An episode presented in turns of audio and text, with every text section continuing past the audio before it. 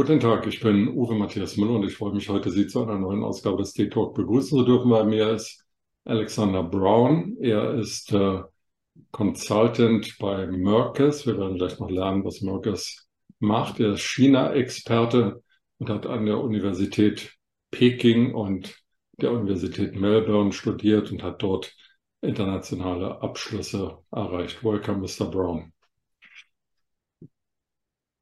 Thank you for having me. Mr. Brown, would you like to uh, tell us what MERICS uh, is doing? It's Mercator Institute for China Studies. What's the mission of MERICS?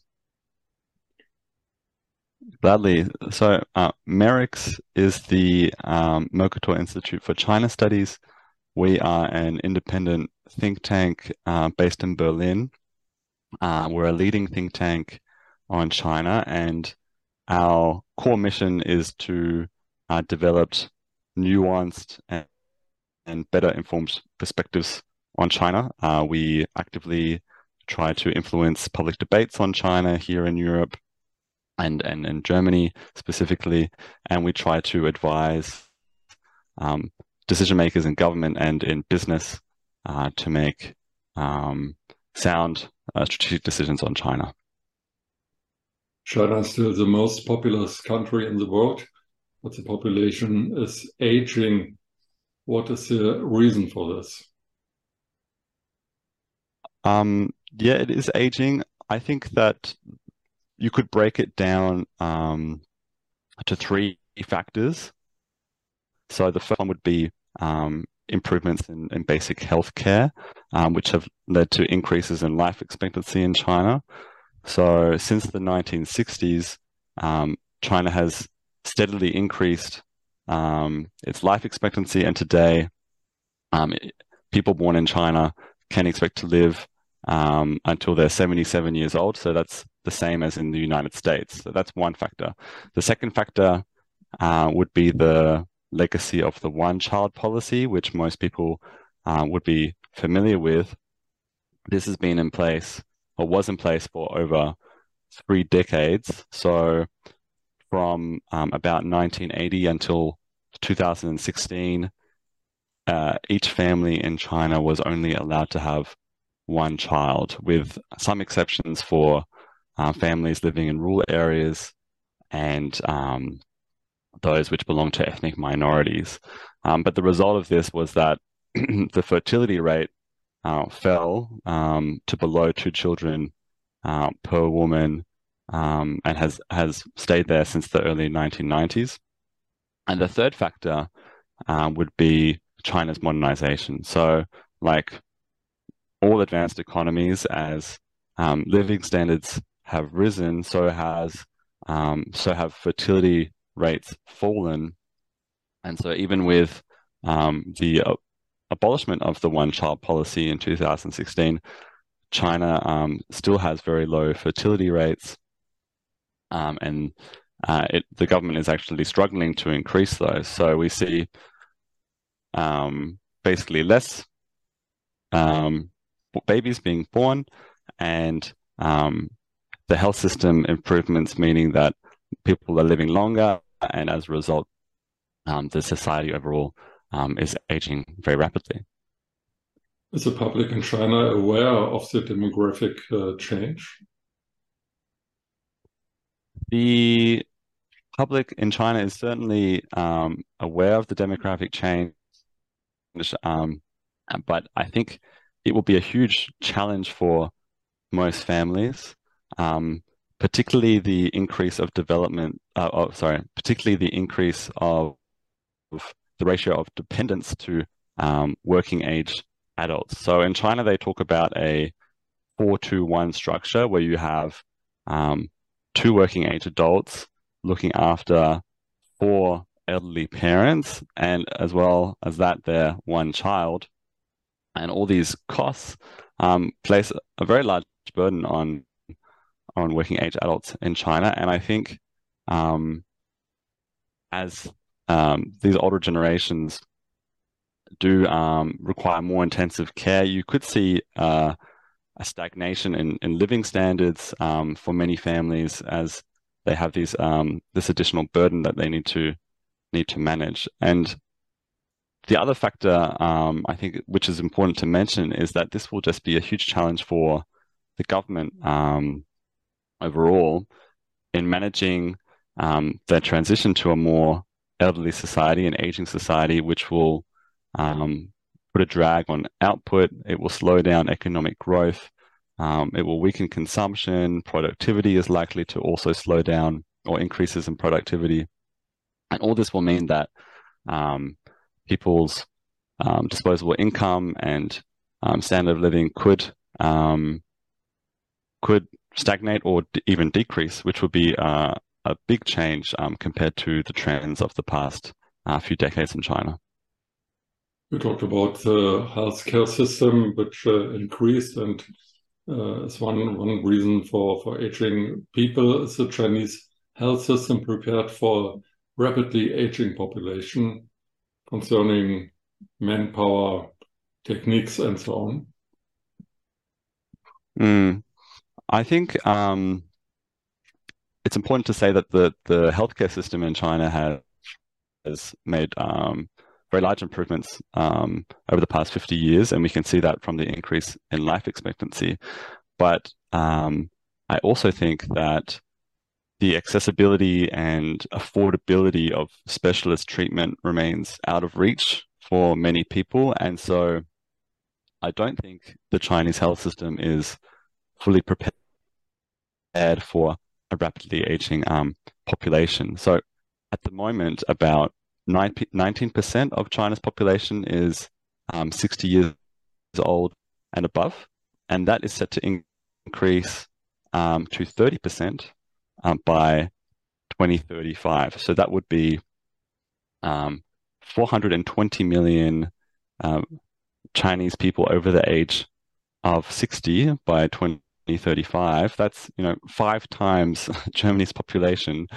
So that's a, a lot of elderly people to look after. Um, and I don't think the health system would be able to cope at this stage. The best reference point, the best reference point I have for this is really how China is managing the current COVID 19 pandemic in China. Um, they're adhering to a very strict COVID zero policy where they use lockdowns to try and contain the spread of the virus. Um, and they're not they're not adopting similar approaches, you know, to in other countries where we're learning to live with the virus, um, because they are very afraid that um, this health system will not be able to cope with a huge influx of patients. That there will be um, a large number of people who die as a result. In fact, one study um, produced by Fudan University in Shanghai, a peer-reviewed study um, released earlier this year, estimated that there would be um, 1.6 million deaths in the result of the government relaxing um, COVID restrictions. And so I think this just goes to show that the health system still has a long way to go. Um, and this could be an issue in the future as well. Um, once the pandemic is gone, just the, the sheer increase in elderly people requiring care um, could place a huge burden on the health system. What about the financial situation of uh, elder people? Is a pension system in China designed for an aging population? Um, the pension system has made uh, some progress in, in in the past decade in terms of extending coverage to as many people as possible in China.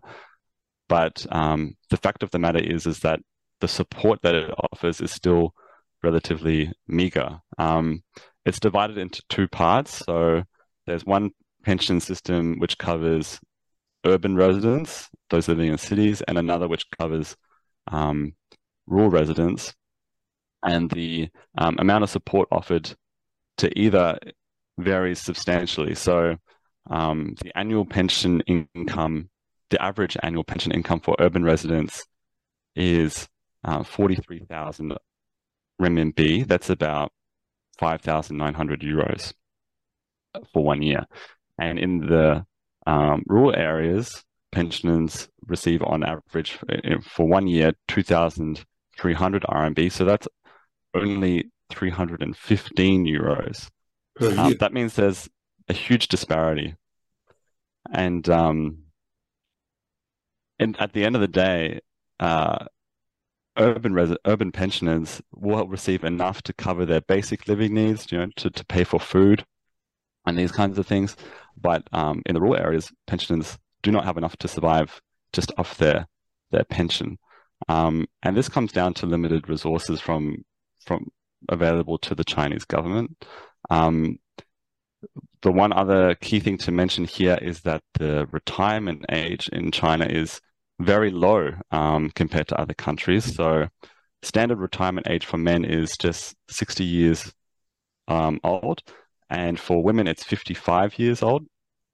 Um, the government has indicated that they plan to increase the retirement age um, gradually in in the coming years, um, and they will certainly need to do that to um, make the system more financially sustainable. But ultimately, I think they will struggle to offer a a really um, solid safety net for for retirees. They will still need to rely on um, children looking after their parents in their um, older age to to a large degree.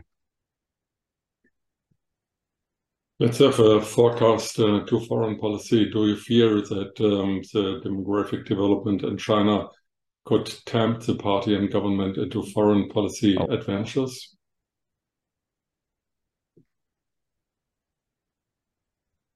Um, can you still hear me clearly, or is, is the internet connection still okay? I hear you very well. Okay, terrific. Um, I think it's hard to say if the demographic development um, in China will um, induce it to to uh, engage in foreign policy adventures. Um, I think China has two key goals which they'd like to achieve, um, and that is to assert um, their claims to sovereignty over Taiwan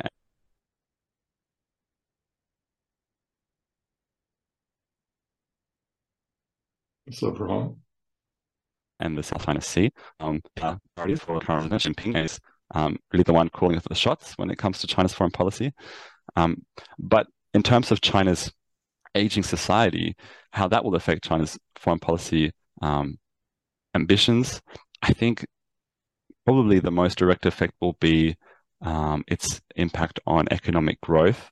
So I would say that the aging society will um, be a drag on economic growth. It could uh, weaken China's overall power um, in the future, and that would make foreign policy adventures less likely because any um, such adventure would also carry risks for the Communist Party. If they don't go well, um, that could also um, undermine their legitimacy at home. So hope you are on the right side. Thank you very much, Mr. Brown, for um, this views on, on China and demographic uh, development in China. And uh, thank you for your time.